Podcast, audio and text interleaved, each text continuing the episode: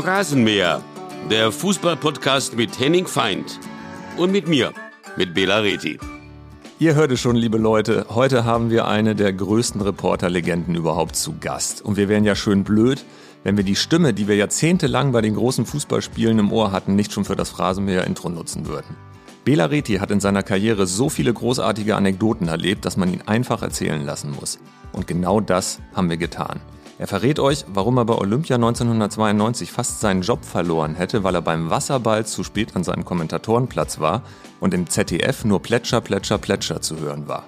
Er gibt zu, dass er bei einem seiner fast 400 Spiele noch Restalkohol hatte und verrät, wie großartig der damalige Bayern-Trainer Ottmar Hitzfeld darauf reagierte. Und er schildert nochmal explizit, warum er das bis dahin wichtigste Spiel seiner Karriere, das EM-Finale 1996, von einem Pizzakarton kommentierte.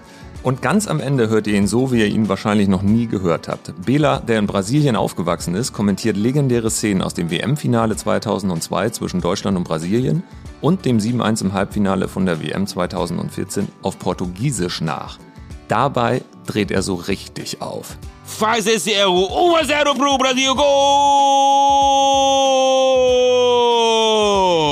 Ronaldo! Ich bin Henning Feind und ich wünsche euch viel Spaß im Phrasenmäher mit Bela Reti. Wir sitzen hier im 15. Stock des Berliner Axel Springer Verlags mit einer echten Reporterlegende. Einem Mann, der vor kurzem über sich selbst gesagt hat, für viele Menschen bin ich ein Möbelstück. Der Grund ist, dass er bei großen Fußballspielen jahrzehntelang genauso dazugehörte wie der Fernseher und die Couch. Herzlich willkommen im Phrasenmäher, Bela Reti. Ja, hallo Henning. Bela, du siehst gut, erholt, entspannt aus, hast ein bisschen Farbe im Gesicht. Wo hast du die her? Ich habe eine kleine Auszeit mir genommen, mitten in diversen privaten Verwicklungen, die nach der Rente gekommen sind, habe ich mal 15 Tage mir die Zeit genommen, in mein Lieblingsurlaubsland Portugal zu reisen. Die erste Woche mit ein, zwei Freunden die zweite Woche überwiegend alleine, weil es auch die Zeit war, die Gedanken zu sortieren nach einem langen Berufsleben. Es waren ja vier Jahrzehnte, private Veränderungen und so weiter. Das heißt also, da musste man schon ein paar Minuten zumindest für sich alleine haben, um alles zu strukturieren. Ist immer noch nicht ganz gelungen, aber zumindest die Farbe stimmt im Gesicht. Ich sehe sehr norddeutsch, noch norddeutscher aus neben dir. Äh, das ist sowieso schon das Problem. Beneide dich da sehr drum. Hast du den Bulli schon gekauft, mit dem du durch Europa fahren möchtest? Schon mal Ausschau gehalten? Nee, Ausschau gehalten, ja, es ist unglaublich teuer. Der ist wahnsinnig teuer, weil der hat ja überhaupt keinen Wertverlust. Also gut, mein Leasingvertrag läuft ja sowieso noch bis September 24, also ich habe Zeit zu suchen. Aber der Plan ist immer noch geparkt, um im Autoduktus zu bleiben, im Hinterkopf. Das wäre schon ganz gut. Das ist nur eine Alternative. Das ist eigentlich so ein Auto kannst du auch als Pkw benutzen. Ist ja kein äh, reines Reiseauto, aber ich möchte Weingüter Südeuropas besuchen. Spanien, Portugal gibt es sehr viele schöne oben im Norden, im Douro-Tal. Und dann bleibt man vielleicht noch mal hängen, weil man dann zu viel probiert hat und dann hat man dann so einen kleinen Wagen und kann man sich einfach hinlegen. Und haben sich schon Kollegen angemeldet, die mitfahren wollen? Ja, immer wieder, immer wieder, ja. Und das kann gut sein, dass ich auch längere Touren mache. Ich, ich habe mal auch überlegt, die Panamerikaner runterzufahren, also mehrere Kulturkreise von Alaska bis runter nach Patagonien. Da würde ich mir ein Jahr Zeit lassen. Es muss die Gesundheit halt mitspielen. Und da könnten zum Beispiel Leute so abschnittsweise mal mitfahren. Mal eine, zwei Wochen, eine Woche, dann wieder alleine, damit es nicht so ganz äh, einsam wird. Welche Kollegen, die äh, auch die Hörer kennen, würdest du auf jeden Fall mitnehmen? Also ich würde aus meiner Redaktion äh, zwei, drei echte Freunde mitnehmen. Das war der Martin Schneider, der jetzt auch Kommentator ist, er war 19 Jahre mein treuer Begleiter. Der Nils Graben, auch ein Norddeutscher. Dann ein Kameramann aus Köln, der das Haus in Portugal hat, der viele Features mit uns gemacht hat, der Walter Kort. Das sind so die, die die Leute kennen könnten, andere auch, die die Leute eben nicht kennen. Wenn sich die Kollegen mit dir auf die Reise machen würden, dann müssten sie sich darauf gefasst machen, dass du eine ganz besondere Art hast, deinen Koffer zu packen. Das erinnert sehr an einen Basketballer und wir haben eine Frage eines Kollegen, der auch zweimal die Woche hier im Haus ist, weil er eine eigene Sendung äh, bei Bild hat und da hören wir jetzt mal rein. Lieber Bela, äh, hier ist Marcel. Sag mal, machst deine Hemden, wenn du dein Köfferchen packst, immer noch mit drei Punktewürfen? Du weißt, was ich meine damals?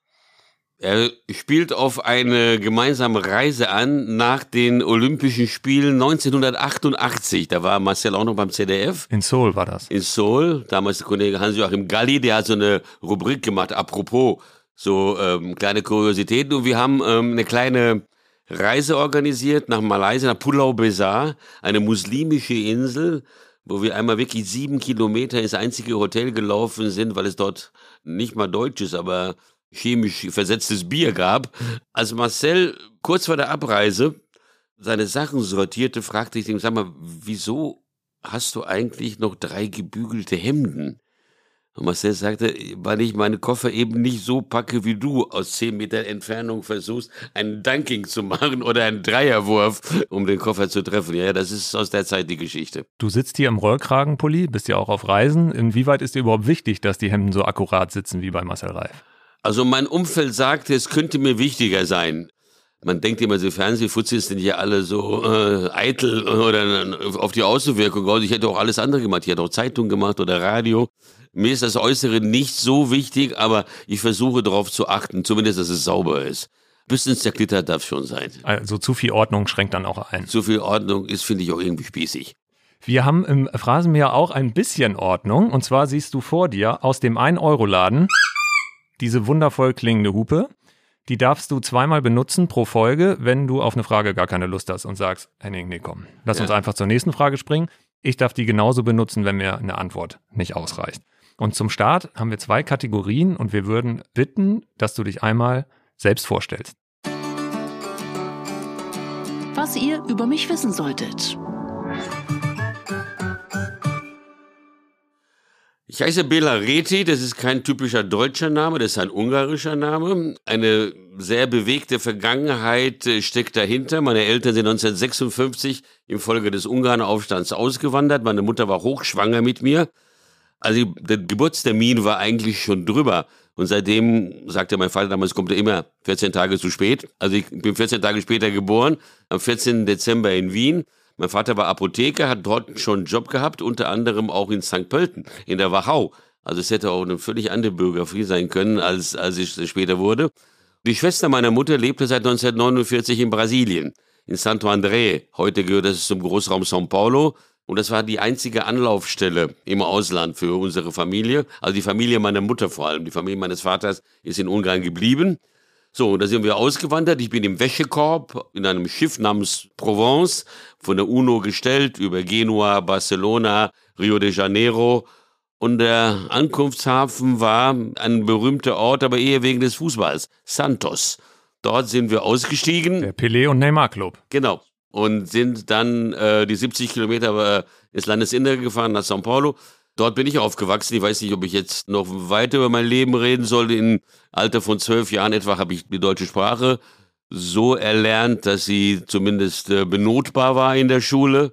Später war sie dann auch fernsehtauglich. Ich bin also seit äh, 77 schon grob beim ZDF, habe im Sportarchiv gearbeitet, habe dort die großen Koryphäen kennengelernt, in Wochenenddiensten Dieter Kürten, Hans-Joachim Friedrichs, Harry Valerien, das waren also, damals waren, hat das Fernsehen ja mehr Stars produziert als heute. Es gab ja nur zwei, drei Sender und die dort herausgeragt sind, waren ja nachher auch Ikonen.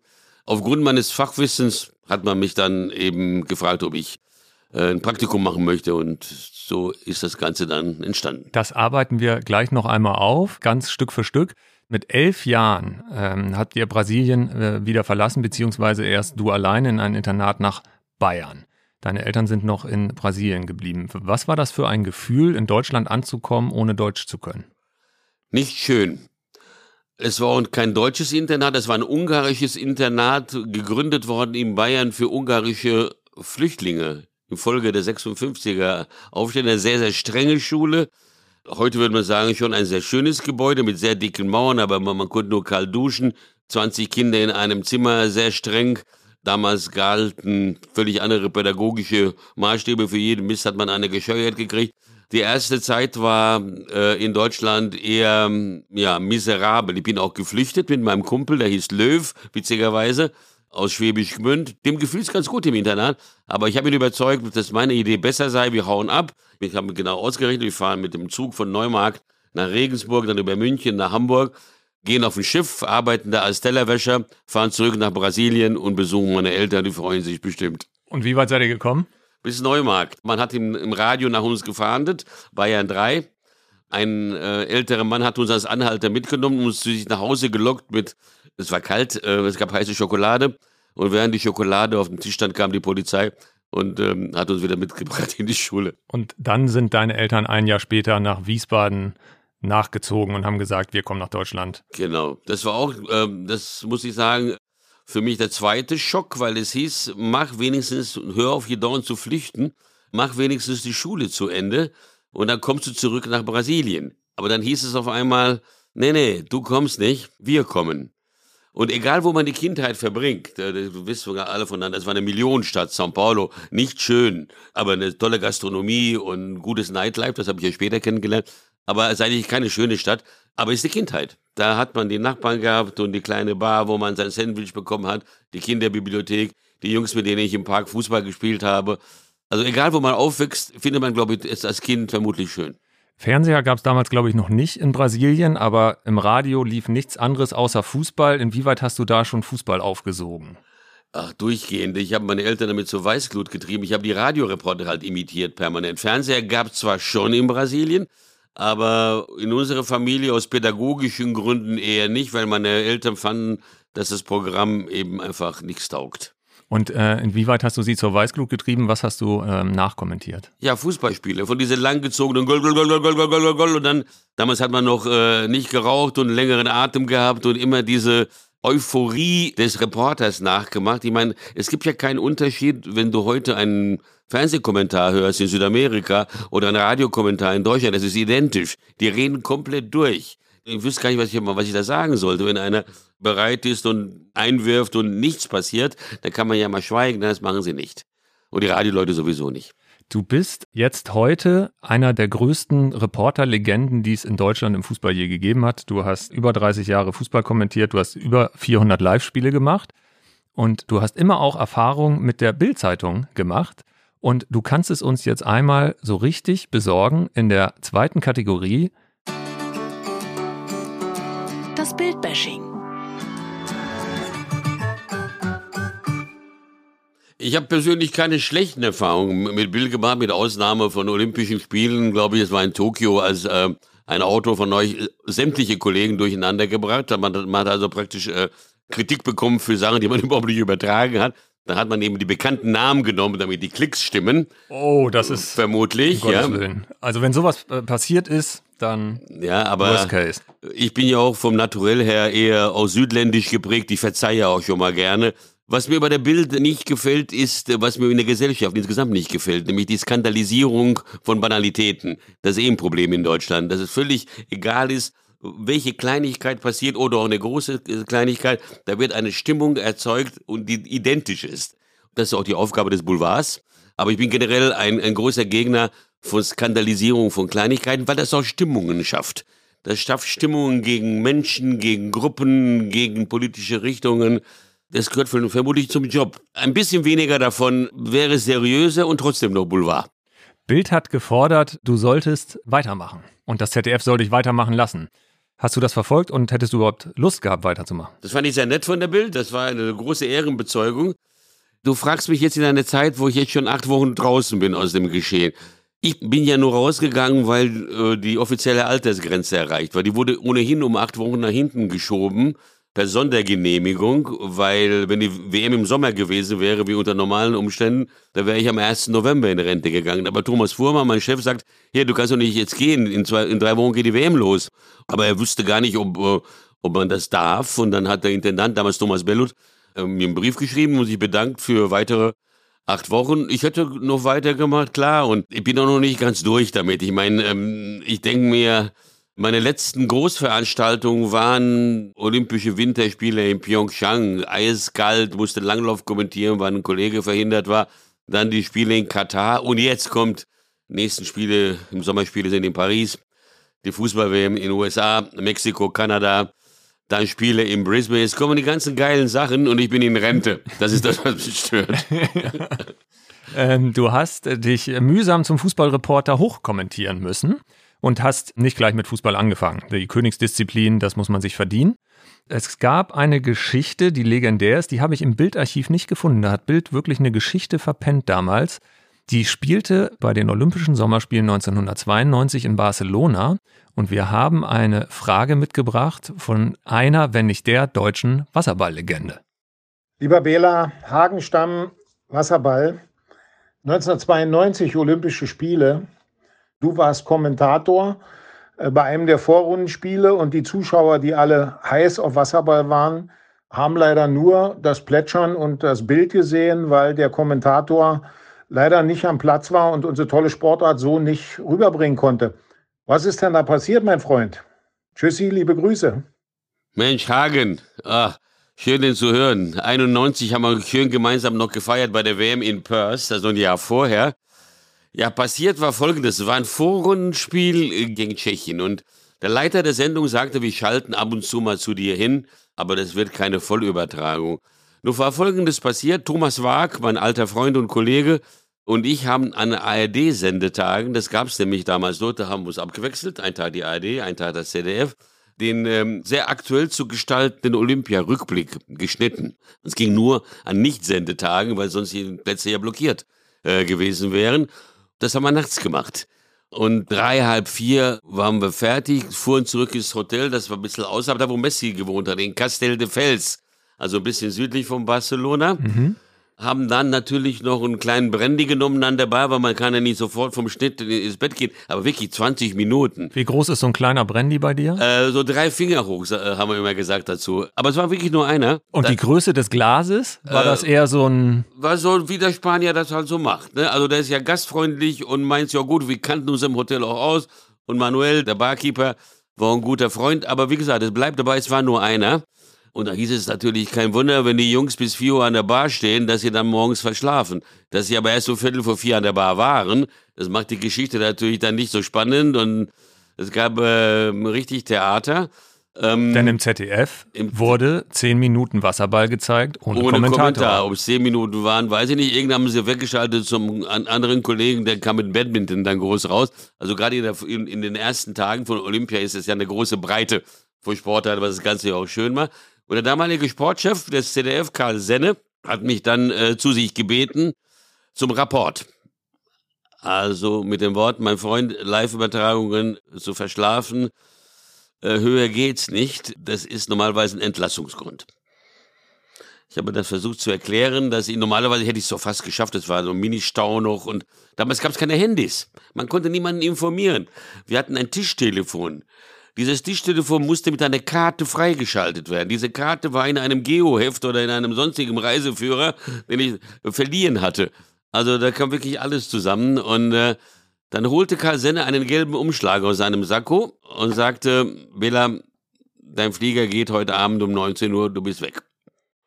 Hat mit großer Empörung gerechnet. Ich sage, okay, das ist halt manchmal shit happens. Ich war einem keine große Schuld bewusst, das war auch ein bisschen Pech nimm diesen Umschlag, steh auf und sag, setz dich hin, du Idiot, die werden nicht einmal die besten Leute heimschicken. Hast und du in den Umschlag da mal reingeguckt? Das war ein leerer gelber Lufthansa-Umschlag ohne Ticket drin. Und witzigerweise war das auch der Beginn der Fußballkarriere in, in dieses Gespräch, weil drei Tage später hat man einen halben freien Tag, mehr war das wirklich nicht damals, kommt Karl Senne und sagt, Bela, nicht nur du machst Fehler, auch wir in der Leitung. Eingeteilt war für den Supercup, der unmittelbar auf Olympia folgte, Pokalsieger Hannover 96 gegen deutschen Meister VfB Stuttgart mit Trainer Christoph Daum in Hannover. Und es gab, war kein Reporter vorgesehen, weil Günther Peter Plog, leider verstorbener guter Freund, äh, Kollege, war dafür vorgesehen, hat aber kurz bevor die Olympischen Spiele begonnen haben, den Sender gewechselt. Der ist dann zur Premiere. Und da hat der Intendant gesagt, er fährt doch nicht mit, mit, mit zur Olympia, dann bleibt er ganz weg. So, Plog war eingeteilt, Plog war nicht mehr da, kein Reporter. Äh, der Reti macht. Reti, wir haben dich eh im Auge, klar, Honig, Honig und Geige und du bist eh gut und du bist ein großer. Ich habe schon lange Zusammenfassungen gemacht und alles, also Mikrofonsicherheit war da, aber das erste Live-Spiel war im Niedersachsenstadion, kurz nach einer Fastentlassung. Ich glaube, Stuttgart hat gewonnen 3-1. Genau, Gaudino spielte, glaube ich, damals noch. Ja. Das äh. waren so die ersten Jahre, genau. Wann entstand bei dir überhaupt der Wunsch, Kommentator zu werden? Der war schleichend. Also ich habe im Archiv mitbekommen, ich habe während der WM in Argentinien habe ich dann regelmäßig Archivdienst gemacht, habe die Vorbereitungen der Kollegen gesehen auf Argentinien. Beim ZDF. Beim ZDF, das war natürlich eine sensationelle WM da mit diesen weißen Konfettis im River Plate Stadion. Das war super, super Ambiente, äh, volle Stadien, diese alle langhaarigen da Mario Kempisch und eine unheimliche Aura gehabt, das Turnier, obwohl es unter einer faschistischen Diktatur äh, stattgefunden hat, was übrigens damals überhaupt nicht thematisiert worden ist, ne? im Gegensatz zu der Situation in Doha jetzt. So, und dann habe ich dann mitgekriegt, wie die alle sich vorbereiten auf die Reise. Ich habe dann dann die Spiele gesehen, ich habe die Kollegen per Schalte gesehen, dass die da sind. Ich wollte jetzt weniger Live-Reporter werden, das wäre eine Option gewesen, aber ich wollte bei Fußball-Weltmeisterschaften in irgendeiner Form körperlich anwesend sein. Das war mein Lebenstraum, seit ich die erste WM, sagen wir mal, halbwegs bewusst in Brasilien noch im Radio, das war England 66, wahrgenommen habe. Und du warst damals Taxifahrer auch. Du hast ge gejobbt als Taxifahrer und im ZDF-Archiv. Wie hast du dir dann da quasi die, die Jobs ausgesucht? Wann war klar, wann du wo einsteigst? Äh, ich bin mit dem Taxi zum ZDF gefahren am, am, Montag und geschaut, ob sie was haben am Wochenende. Und äh, wenn sie einen Job hatten, habe ich den Mittelschichtfahrer angerufen und gesagt, Frankie, du kannst die Karre haben, gibt bessere Arbeit. wurde das beim ZDF äh, besser bezahlt als das Taxifahren? Ja, das wurde natürlich besser bezahlt. Ich hätte es auch gemacht, wenn es schlechter bezahlt worden wäre. Das war auf einmal Du lernst die Welt kennen. Du, du, du schiebst immer deine Scheine, die du machen musst, deine Uni immer weiter hinaus, weil und selbst wenn es nach Bielefeld geht oder nach Oldenburg oder keine Ahnung, nach Berchtesgaden, du, du hast das eigene Land sogar kennengelernt. Ich habe Deutschland kennengelernt durch diesen Job, das Ausland. Ich war ganz früh im Ausland auch, weil ich durch meine Fremdsprachen hat man mich, da war ich glaube ich in der sechsten oder siebten Woche da, hat der HSV einen Halbfinalgegner gehabt, Real Sociedad San Sebastian. Und äh, wer kommt hier mit Spanisch klar? Hier der Neue fahr mal runter, machen wir eine Geschichte über die. Damals war das überhaupt nicht mit Fernsehrechten, gar nicht. Da hat man, hat man ein Telefax hingeschickt nach San Sebastian, wann Training ist und ob wir eine Akkreditierung kriegen zum Spiel. Da waren wir einfach da, mhm. haben eine Geschichte gemacht. Mhm. So, so bekannt das Ganze. Obwohl man als Taxifahrer, glaube ich, auch ganz gut verdient hat, weil da viele Amerikaner waren, die wollten von der deutschen Währung nichts wissen. Ist das richtig? Und ich war wirklich sehr sozial eingestellt. Die Jungs, die haben die Jungs gesagt, pass auf, da war der Dollar 1 zu 4. Die haben sich dann von der Airbase in Wiesbaden-Erbenheim in die Innenstadt, das sind ja locker mal zwölf Kilometer, reinfahren lassen, um ein paar Burger zu holen. Man musste warten, Burger wieder mitgenommen, Soldaten mitgenommen, zurück in die Kaserne. Das waren 50 Mark und da habe ich 50 Dollar für kassiert. Ja, das waren dann 200 Mark. Wie ist das, wenn du heute selbst ins Taxi einsteigst? Wie viel Trinkgeld gibst du dann? Großzügig. Ich mache generell also Runde Minimum 10 Prozent. Also das mache ich schon, auch bei, auch bei Restaurants. Das, äh, ich finde, es gehört so, weil uns geht's gut, wir leben gut und das sind ja Berufe, die wirklich auf jeden Euro auch angewiesen sind. Ich bin eh großzügig. Komischerweise aber in Wiesbaden gibt es sehr viele reiche Menschen. Mhm. Und als Taxifahrer hat man in den reichen Vierteln äh, das geringste Trinkgeld bekommen, eher bei den ärmeren Leuten. Mhm. Hat sich das durchgezogen? Das weiß ich gar nicht, wie die, wie die heute Trinkgeld kriegen, aber ich hatte mal eine Funksperre. Funksperre heißt, du kriegst keine Aufträge, weil stiegen zwei ältere Damen, blau gefärbte Haare, ins Taxi, 200 Meter vom Staatstheater entfernt und sagten, Chauffeur, zum Theater bitte. Chauffeur fährt, Fahrt kostet 3,40. Sie sagt, machen Sie 3,50. Und daraufhin habe ich gesagt, warten Sie mal, bleiben Sie einen Moment noch mal sitzen habe ich jedem von denen eine Mark gegeben, hier für eine Bluna in der Pause, sie scheint es nötig zu haben. da haben die angerufene Fahrer, sei unverschämt. Und du hast eine Funksperre bekommen? Funksperre, 24 Stunden. und Feierabend danach? Nee, da habe ich mich an den Bahnhof gestellt und auf Einsteiger gewalt, das geht auch mal. Ja. du äh, hast dann dein erstes Turnier 1986 erleben dürfen, die WM in Mexiko. Ein Traum. Da haben wir eine Frage von einem langjährigen Wegbegleiter, Johannes B. Kerner. Lieber Bela, also mir wäre es am liebsten, wenn du uns nochmal mitnehmen könntest zur WM 1986 in Mexiko. Ich glaube, da warst du Reporterassistent von Rolf Kramer und hast die herrlichsten Geschichten. Ich erinnere mich gern daran, wenn du in schöner Runde nach Länderspielen davon erzählt hast und habe mich jedes Mal schlapp gelacht und würde mich jetzt am liebsten mit ein paar unserer Zuhörer auch noch schlapp lachen. Alles Gute für dich, mein Freund. Ja, Rolf Kramer. Rolf Kramer war damals die Nummer eins in Deutschland. Aber ein Mann der, der Verknappung, auch, ja, auch ein bisschen unsicher, aber ähm, ein großartiger Mensch. Und in Guadalajara waren wir stationiert, da gab es zwei, zwei Stadien. Dann sind wir hin um zwölf. Spiel war um fünf. Ich sage, Rolf, was wollen wir denn da? Das sind 40 Grad, kommst du immer zu spät sonst. Und, äh, und dann sitzen wir da und es ist kein Mensch. Und Rolf sagt, wir sind im falschen Stadion. Ich sage, nein, Rolf, das ist das richtige Stadion. Nur kann ich so bekloppt, äh, so früh sich hier in die Sonne zu setzen. Aber die schönere Geschichte war eigentlich, bei uns im Hotel wohnte TV Globo, mit Pelé zusammen übrigens, ne? Habe ich dort auch kennengelernt. Und die haben eine witzige Geschichte damals erzählt. Den kennt man vielleicht noch aus der Bundesliga. Julio Cesar, großer Innenverteidiger, Borussia, Borussia Dortmund, und Werder Werder Bremen. Bremen. Genau, der war damals 21. Und die Jungs von Globo, bei denen ich übrigens mitkommentiert habe, immer äh, auf dem Bettrand, also als, Experte für Deutschlandspiele, für eine Flasche Tequila, war lustig, äh, haben erzählt, dass ähm, der keine Hitze verträgt. Und damals äh, in Mexiko warfen die Stadionlautsprecher, die waren in der Mitte angebracht und warfen so einen Schatten auf den Anstoßpunkt. Und wenn die Brasilianer stürmten, das taten sie ja meistens traditionell, hat er sich nach hinten zurückgezogen und hat sich in den Schatten gestellt. Hab dem Rolf gesagt, er soll diese Geschichte erzählen. Und dann in seinem typischen Duktus sagte, ja, liebe Zuschauer, wir haben gemessen, es ist heiß. In Guadalajara 60 Grad in der Sonne, vielleicht auch mehr. Der schwarze Mann und die Hitze, er verträgt sie nicht. Punkt. Ich gucke ihn an, ich sage, weiter, welcher Mann, welche Hitze, um wem handeln sich? In der Halbzeit sage ich, Rolf, du hast die ganze Geschichte verbaselt. Nein, sagt er, ich habe alles erzählt. das war sehr schön. Und die andere schöne Geschichte in Mexiko, weil wir schon gerade dabei sind, wir waren ja der zweitwichtigste Spielort nach Azteca. Und da war auch inklusive Halbfinale dort. Und überraschenderweise hat Marokko die Vorrunde überstanden damals und wohnte bei uns im Hotel. Und ich hatte meinen Stammplatz an der, an der Bar. Und da war auch schon ein Schild eingemeißelt, Don Margarita. Da durfte auch keiner sitzen. Selbst Pelé haben sie da weggeschickt. Da saß ich mit dem Pressesprecher, der Marokkaner, meinem Franzose. Und er erzählte mir, dass zum Beispiel der König, Hassan hieß er, glaube ich, damals, von Marokko angerufen hätte.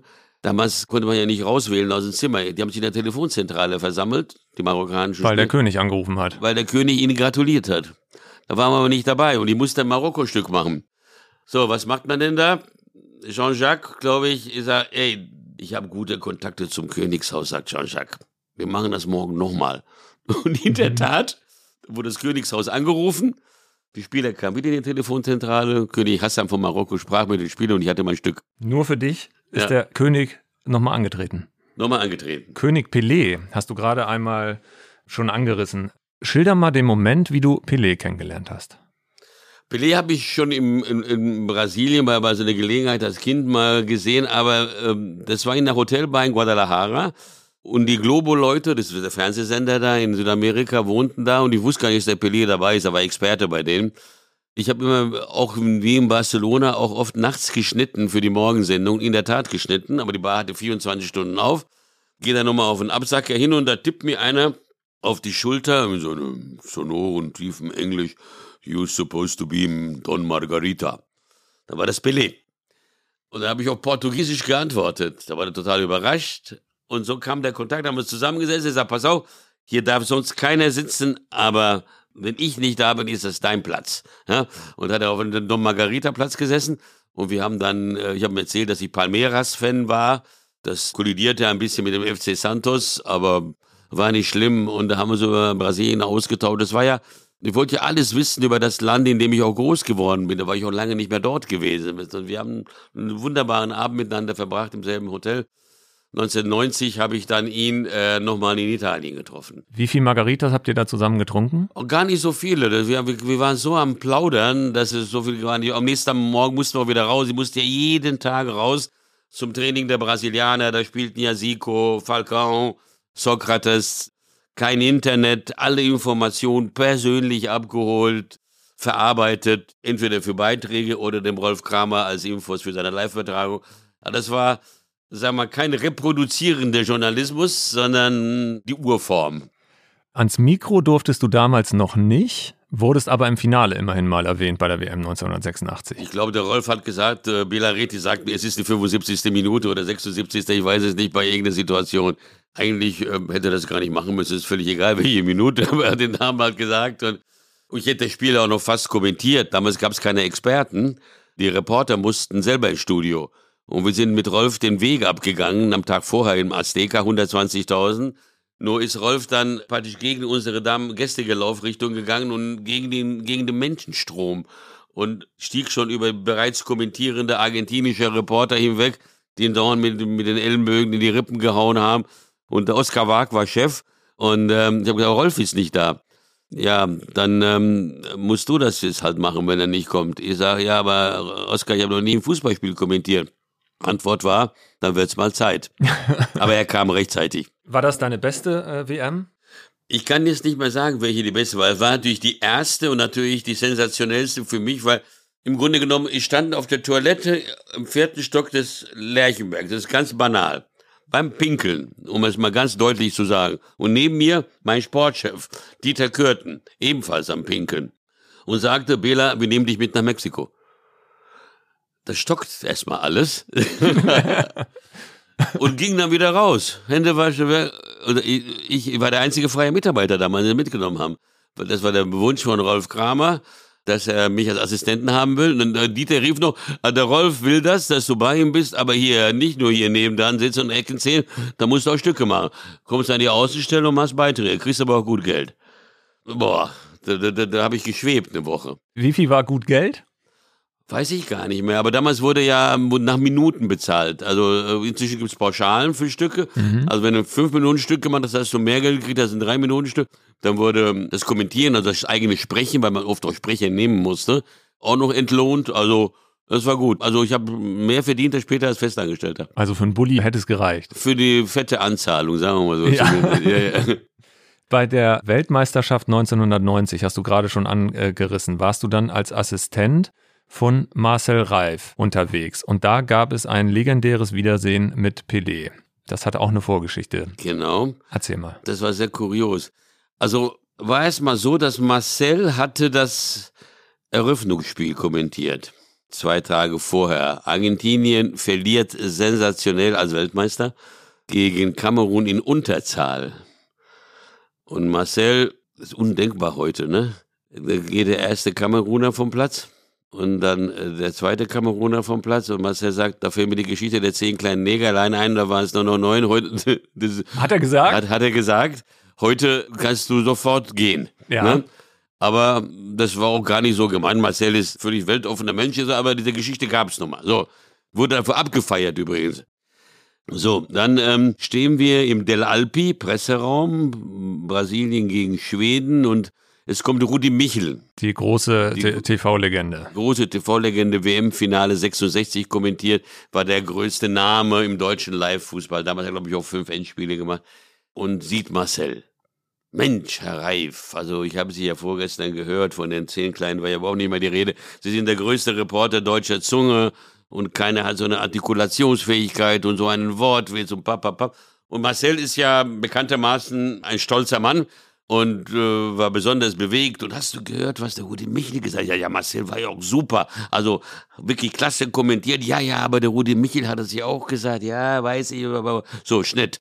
Wir stehen ähm, am Fahrstuhl und wollen hoch zum Reporterplatz. Und hinter uns ist, kommt eine Treppe, ist eine Treppe und da kommt eine ganze Truppe von äh, brasilianischen Fernsehleuten mit dem TV Globo Abzeichen auf dem Sakko runtergelaufen. Vorne dran Pelé.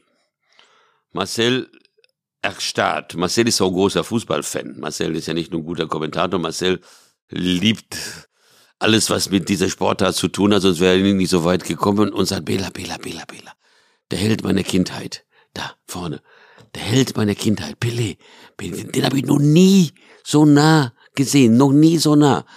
Pelé sieht mich, nimmt mich in den Arm und sagt, hey, meu amigo, und, und umarmt mich. Marcel steht daneben, sagt, du Drecksack, das hast du arrangiert.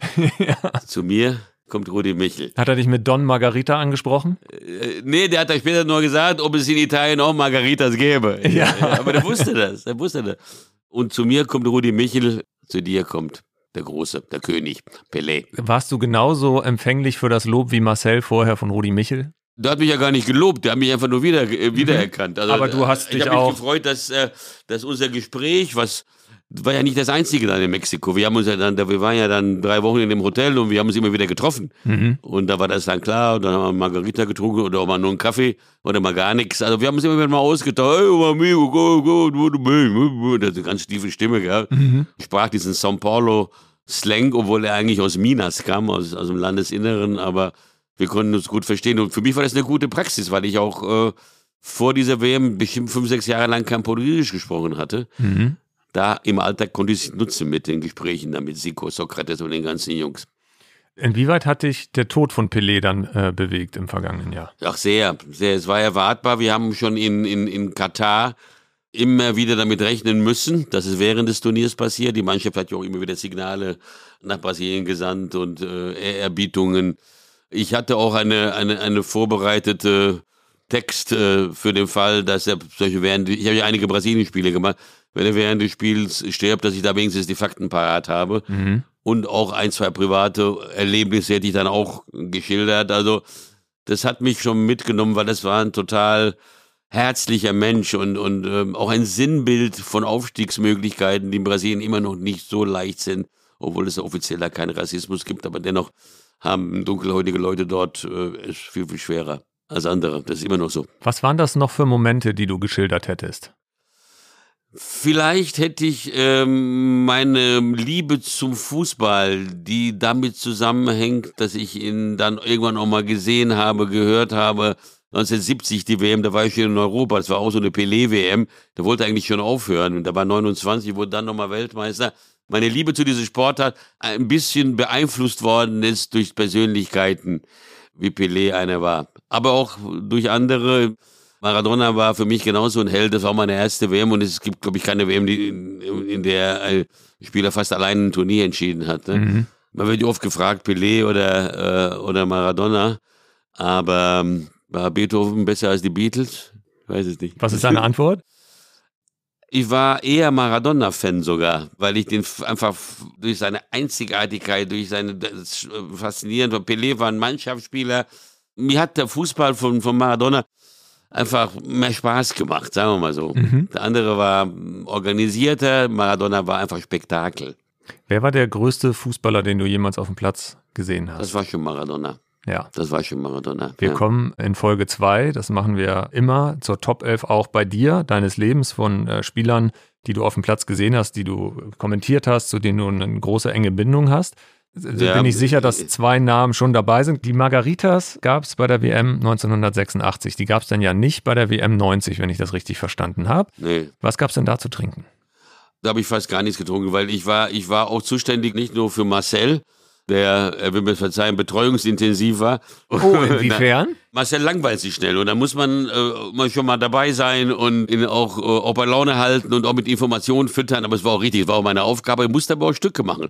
Also Stadtporträts habe ich viele gemacht. Äh, haben wir die Orte immer vorgestellt, wo gespielt wird. Das waren ganz schöne Sachen dabei. Also, wir, also die waren zuständig vom ab Mailand bis Florenz für alle Städte. Da war ich auch viel unterwegs. Also es war ein sehr diszipliniertes Leben. Aber ich habe mein Italienisch da ganz gut verbessert, weil ich war ja schon etwa drei, vier Wochen vor der WM für Stücke dorthin gesandt worden und hatte mit den Kollegen der Gazzetta zu tun, viel. Die sprachen aber alle nur Italienisch. Äh, da warst du auch privat eingeladen und da bist du gezwungen eben. Irgendwie und durch diese portugiesische Grundausbildung, die auch mit Spanischem verwandt mhm. ist, und Schulfranzösisch habe ich das immer Mistura Romana genannt. Und da kann man irgendwie durch. Ich komme nochmal ganz kurz zurück. Wie füttert man Marcel Reif, wenn er hippelig wird? Ja, indem man einfach seine Begeisterung teilt. Also indem wir sagen, ja Marcel, ich freue mich genauso wie du und das wird toll und wenn das Flutlicht nachher angeht und die Anreise ins Stadion alleine ist schon äh, ein Erlebnis. Und von ihm habe ich aber auch gelernt, dass man am Spieltag selbst abschalten muss vorher. Die Tage vorher durcharbeiten, aber dann möglichst zwei, drei Stunden was anderes. Marcel ist auch gern Mittag gegessen. Ähm, essen gegangen wären ähm, am Tag des Spiels. Ich habe mich eher irgendwo hingelegt und habe gepennt. Einfach ablenken. Also damit das Adrenalin durchs Blut pumpt, wenn es notwendig ist. Wenn es notwendig ist. Genau. Stimmt es eigentlich, dass du dir auf dem Weg ins Stadion gerne mal einen hartnäckigen Ordner ausgesucht hast, an dem du dich ein bisschen reiben konntest, damit das Adrenalin da ist, wenn das Spiel angepfiffen wird? Das hat mein guter Freund Martin Schneider für mich erfunden, der, der das ein paar Mal beobachtet. Und wenn ein, ein Ordner zum siebten Mal dieselbe Karte kontrolliert, dann äh, habe ich gesagt, sag mal, ähm, kannst du es endlich mal merken oder sowas? Und dann, äh, das hat dann bei mir den Kreislauf in Wallung gebracht. Und das war manchmal nötig. Ich bin ja ein klassischer Abendmensch. Und wenn du dann mittags noch ein bisschen dich ausgeruht hast, der Tag auch ein bisschen gemütlich vor sich hin dürdelte, dann, dann, dann fehlte auch ein bisschen der Druck. Mit einem ordentlichen Ordnerstreit ist man wieder bei den Leuten. ja. Und jedes Mal, wenn ich ein bisschen müde daherkam, sagte Martin, komm, geht mal rum, sucht mal einen Ordner für Bela. Äh, wenn du sagst, du bist ein Nachtmensch, äh, was heißt das denn? Wann gehst du denn im Schnitt ins Bett? Ach, nicht vor zwölf, nicht vor zwölf, bin einfach hellwach dann. Das war als Kind schon so, konnte sehr lange schlafen morgens, also meine Mutter hat mich mühsam aus dem Bett äh, zerren müssen, schon mit acht, dass ich zur Schule gehe. Aber abends konnte ich ewig äh, aufbleiben. Es gibt so Typen, das ist, glaube ich, biologisch. Und wann stehst du auf?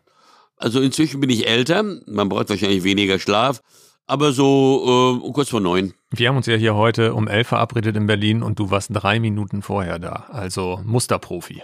Ja, also ich habe mich auch schon gebessert. Ich war, ich war nicht immer so. Ich war nicht immer so. Man muss seine Schwächen auch kennen. Unter anderem beim Wasserball gab es mal ein Problem. Genau. Haben wir ja gehört. Haben wir ja gehört. Genau. Aber da habe ich auch nur zehn Minuten verschlafen. Ich hatte einen eigenen Wagen, ohne den Stau, mit dem Handy. Äh, sag, pass auf, Kinder, äh, fangt erst mal mit was anderem an. Zum zweiten Drittel bin ich da. Wäre das alles kein Problem gewesen. Und damals war das ja auch nur so, alles ist inzwischen heute bereitet. Man kommt ins Stadion, man macht einen Soundcheck und man muss den Kopfhörer nur noch einstöpseln, die hat man in der Tasche. Seit Corona, vorher waren die auch noch da. Mhm. Damals musste man zum Techniker gehen, gerade in der Vorrunde, da war nichts aufgebaut. Da deutsches Fernsehen, da saß irgend so einer, äh, der auch noch nicht unbedingt wach war und sagte, ja, welcher Platz? Ich sag, weiß ich nicht, aber ZDF. Bis das alles aufgebaut war, bei der Messe gelesen. Lief Badminton im Fernsehen. Lief Badminton im Fernsehen, das ist auch eine schöne Sportart. ja. Welche Sportart würdest du überhaupt nicht gern kommentieren wollen?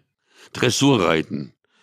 Ich finde die wunderschön, diese Tiere, aber äh, das äh, verstehe ich nicht. Mein Zugang zum äh, US-Sport, was den Baseball antrifft, ist reduziert. Ich glaube, ich bin dazu doof. Also ich verstehe das nicht. Und immer wenn die Leute jubeln, passiert gerade nichts. Und umgekehrt, das habe ich noch nicht verstanden, aber vielleicht arbeite ich noch dran. Und hörst du denn gerne Dressurreiten, wenn das zum Beispiel der äh, legendäre Kollege Soestmeier kommentiert mit einer Passion, die seinesgleichen sucht? Ja, das höre ich gerne. Bin aber auch dahergehend gebranntes Kind, weil der leider verstorbene Kollege Arnim Basche, äh, dessen Hintermann war ich 1988 in Seoul. Und Arnim sagte in seiner, in seiner besonderen Art, Bela, das ist eine Sportart, die nicht jedermann versteht. Du bist, du versetzt dich jetzt einfach mal in die Rolle des Zuschauers. Und alles, was du nicht verstehst, das fragst du und sagst Arnim, das musst du deutlicher erklären und da, da, da, da. Und so habe ich das dann auch gemacht. Und Arnim erklärte alles und ging aus dem Sattel und hat eine grandiose Reportage hingelegt und sagte, ich will jetzt nur noch den Bela als Hintermann haben. Der hat mich so sensationell geleitet hat sich das Problem in der zweiten Olympiawoche ausschließlich mit Dressurreiten zu tun. so war das damals im Offraum. Dann äh, lass uns noch einmal zurückkommen zu den großen Turnieren. Und die Getränke lassen mich noch nicht ganz los. Ach. Stimmt es, dass du äh, versucht hast, immer landestypisch zu trinken bei den Turnieren? Landestypisch zu leben, landestypisch zu essen, landestypische Dinge in der Literatur zu erkunden, ja, und auch landestypisch zu trinken. Was war denn getränketechnisch die beste WM? Getränketechnisch die beste WM, wenn es nicht um die Wirkung von Alkohol geht, sondern um Qualität. Und dann ist es Italien gewesen. Ich liebe italienische Rotweine. Mhm. Brasilien ist nur Caipirinha, aber das kann man nur machen, wenn man feiert und nicht, wenn man arbeitet. Äh, das Bier ist da viel zu kalt. Also getränketechnisch Italien. Stimmt das Gerücht, dass du in einer in deiner Thermoskanne auf dem Weg nach Katar gar keinen Tee hattest? Das stimmt. Diverse Menschen, die dort äh, vorher schon zur Vorbesichtigung äh, waren, haben gesagt, du darfst da nicht mehr Duty-Free-Waren einführen. Und wenn man da so vier Wochen isst und man vielleicht da mit den Kollegen noch mal abends sitzt, dann wenigstens mal ein Stückchen, ich trinke ja gerne Single Malt. Mhm. Ist auch gut für die Stimme. Ja, ja, ja, die Stimme war aber vorher schon so, aber ich, ich verdünne es immer mit ein bisschen Leitungswasser. Dann habe ich das eben umgefüllt, extra eine Thermoskanne gekauft, ich hatte gar keine zu Hause eine bestellt, umgefüllt, fest verschraubt. Also in dem Handgepäck hätten sie einen erwischt. Mhm. Aber es war im ganz normalen Koffer drin, an dem, der wurde nicht mal durchleuchtet. Man ist einfach vorbeigegangen an den äh, Zollbeamten und äh, die haben Welcome gesagt. Also der Auf, den Aufwand hätte ich mich sparen können, aber es war so tatsächlich, ja. Und da ging dann was rein? Ein Liter Single Malt? Ein Liter, mehr hatte ich auch nicht dabei. Wie lange hat er gereicht? Oh, der hat schon fast die ganze WM gereicht. Hast du nicht so viel abgegeben? Doch, doch, doch, aber das war immer nur so kleine, kleine Portionen und äh, die ersten 14 Tage waren auch sehr heiß. Also da waren äh, über 30 Grad und sehr schwül und dann passt das auch nicht. Es gibt ein Motto, was ihr pflegt beim ZDF in der Crew vor Spielen. Wie heißt das? Heute nicht so viel, morgen ist ein schweres Spiel. Ja. Genau. Wie oft hast du dich nicht dran gehalten? Ganz selten. Also als junger Reporter war ich da etwas unbefangener. Da kam ich auch schon mit drei, vier Stunden Schlaf aber auch schon mal aus. Ja, das hat sich im Laufe der Zeit. Der Mensch wird vernünftiger, der wird auch äh, seriöser, der wird auch noch verantwortungsbewusster, als er ohnehin schon war und kennt auch seinen Körper. Das heißt also, das war so eher in den 90ern, wo wir gesagt haben, ja, komm, was soll sein, das Spiel ist um 21 Uhr, bis dahin sind wir wieder fit. Waren wir ja auch. Mhm. Ja, aber dann, äh, man weiß ja von, selber, von sich selber, später muss man einfach auf den Körper hören. Karl-Heinz Rummenigge hat hier im Phrasenmäher mal verraten, dass er vor Spielen immer einen Cognac trinkt. Aus Aberglauben, ne? Ja. Hattest du so ein Ritual auch? Nein. Mein Ritual ist einfach mindestens eine Stunde zu schlafen am Nachmittag. Mhm. Irgendwas, äh, eine Dokumentation, Tierfilm oder einen Roman zu lesen. Also nichts mit Fußball zu tun zu haben. Das ist das einzige Ritual. Damit das umso mehr damit Fußball zu tun hat später. Bist du mal mit Restalkohol in ein Spiel gegangen? Einmal im Leben, ja. Das war vor einem Pokalendspiel hier in Berlin. Da gab es aber private äh, Missstände, Trennung, bababa, wenige Tage vorher. Äh, und da sind wir, mit Thomas Wag, glaube ich, war es, in eine Bar, in der Trompete, die gehörte Ben Becker, Mhm. äh, dem Schauspieler, neben dem Esplanat hier. Das wollte man mal rein, einfach nur auf den Absacker und da spielte eine kubanische Band. Und Ben Becker war selber da und äh, da haben wir so viel getrunken, dass es hell wurde. Na gut, im Mai wird es ja oft schneller hell, ne? Aber zurück ins Hotel und in dem Moment ging unser damaliger Sportchef Boschmann gerade raus zum Joggen. Da mussten wir uns also kurz wegducken. Äh, Hat er euch gesehen? Der hat uns nicht gesehen, ne? Und wir hatten ohnehin nicht das beste Verhältnis, also zu Thomas auch nicht. Und also dann drei Stunden geschlafen. Trainer von Bayern war Ottmar Hitzfeld und war das Vorgespräch. Na, Herr Rete, wie war denn die Nacht gestern so? Oder, ja. Und da hat er mich aber nur mit zwei, das war ein Gentleman, mit zwei, drei Exklusivinformationen versorgt, die noch nirgends standen. Das hilft Ihnen über die Hürden hinweg, aber gehen Sie mal nur zwei Stunden schlafen, sagt der Hitzfeld. Wie hast du dich bedankt oder erkenntlich gezeigt? Indem ich die Hand da und auch die Exklusivinformationen verkauft habe. Ich weiß gar nicht, um welchen Spieler es ging. Es war ein Nationalspieler. Sie können gern verkau äh, loswerden, dass wir den gern verkaufen würden. Es war aber nicht eine Info, dass Mario Basler vielleicht auch ein bisschen länger an der Bar gesessen Nein, hat. nein, und nein, deswegen nein, nein, Spiel das war war. kein, ich weiß gar nicht mehr, es war ein Nationalspieler, ein Verteidiger, ich weiß den Namen aber nicht mehr. Sie würden mir einen Gefallen tun, sagt Hitze, wenn Sie los, äh, wenn Sie irgendwie unterkriegen, dass wir dessen Vertrag äh, ungern verlängern würden. War das zufällig Thomas Linke? Nee, Nee, weil um den hat Hassan Salihamidzic im Phrasenmäher eine spektakuläre Geschichte erzählt. nee, mein Linke weiß nicht. Nee. Wie sie am Ende noch Könnte dafür Helmer gesagt haben, gewesen sein. Ja, Ja. wie sie am Ende, wie die Mannschaft dafür gesorgt hat, Ja. äh, dass, wenn sie Freiburg hochschlagen, der Linke doch noch einen Vertrag bekommt. Da ist Ja, Uli ja. Hoeneß fast die Schädeldecke äh, weggeflogen auf der. Bank. Da ging der Bluthochdruck in unermessliche. Aber das, das mit dem Restalkohol war wirklich das einzige Mal, da, da, da war ich auch, sagen wir, menschlich nicht gut beieinander. Am Montag wurde die Übertragung sehr gut gelobt, aber abends war ich wirklich äh, voll auf dem Punkt. Es war Bayern gegen Werder Bremen, glaube ich sogar. Alles gut, also hat keiner mitgekriegt, aber du merkst schon ab der 70. Minute und denkst, hoffentlich gibt es keine Verlängerung hier und so. ja, da, da, man dann müde wird, du guckst immer auf die Uhr, aber insofern aber auch eine Lehre, das ist nie wieder geschehen, weil das war dann schon sehr, sehr anstrengend. Ja, das ist ja live. Also es ist ja, wenn ihr was hinschreibt und es, es taugt nichts, dann wird es gelöscht und dann wird ein neuer Satz draus gemacht. Bei uns ist Druckfehler live. Mhm. Was ist dein schlimmster Druckfehler live gewesen? Also eher eine Kleinigkeit. Das war, also bei FIFA-Wettbewerben haben wir Tabellen wie, wie in der Bundesliga ganz normal, Tordifferenzen und Punkt. Bei der UEFA hast du direkten Vergleich. Und da gab es eine Dreierkonstellation mal in einer Gruppe, da spielte Spanien gegen Kroatien am letzten Spieltag. Da war noch Irland und Italien in der Gruppe, weiß ich noch. Kroatien führte, dann glich Spanien aus. Kroatien hat daraufhin das Spiel mehr oder weniger eingestellt in der Annahme, man sei draußen. Durch ein weiteres Tor, die genaue Konstellation weiß ich nicht mehr, wäre Kroatien weitergekommen, Spanien ausgeschieden, Spanien wurde später Europameister, bei diesem Turnier 2012 war das. Und ich habe die letzten fünf Minuten einfach wegkommentiert. Zumal die Spieler anscheinend auch nicht wussten, dass ein weiteres Tor ihnen genügen würde. Ich als Reporter hätte es allerdings Wissen müssen. wissen müssen. Und wir haben uns da einfach verrechnet. Da ging es um ein Tor bei einem direkten Vergleich, was äh, ein 2-1 war und nicht ein 1-0. Also Da geht es um die geschossenen Tore. Also war ganz knifflig. Und da rechnen hier alle mit. Ich kann das ja nicht in der Zeit, aber muss mich dann auf Informationen verlassen und, und das war, glaube ich, der größte Fehler. Das ist aber eigentlich nur den elf Freunden, glaube ich, aufgefallen, dass wir alle so ein bisschen blind sind. Aber äh, sonst ging das irgendwie durch. Das darf beim deutschen Spiel zum Beispiel, wenn das passiert, Ja. dann, dann, Dann gibt es wieder dann, einen gelben Umschlag. da, da hängt, da, genau, da, eher extern. Dann kommen diese sogenannten sozialen Medien und da hängst du am Strick. Ja. Ja, ja. ja, da kommen wir auch später in Folge 2 noch zu, wie sich Kritik an äh, Kommentatoren verändert hat. Aber lass uns noch einmal zurückgehen. Ausgangspunkt Restalkohol. Dein lieber Freund Marcel Reif hat nämlich noch eine äh, weitere Frage beziehungsweise Fragen an dich. Erstens ich und dann wie geht's weiter? Age Major Ur. Ich habe das Verb vergessen, aber den Gehalt habe ich mir gemerkt. Und zweite Frage, den nächsten Grappa, habe ich dir ja gesagt, habe ich dir mal geschrieben, den nehmen wir doch gemeinsam an der Bar, oder? Und wenn der Kollege dich nachher fragt, was damit gemeint ist, erzähl aber auch die Wahrheit bitte. Hier seht ihr mir die Wahrheit, Marcel. Das erste muss irgendwie ein Trinkspruch sein. fei- Ja, ja, also es gibt das Wort Mulotni, Infinitivendung auf Ungarisch.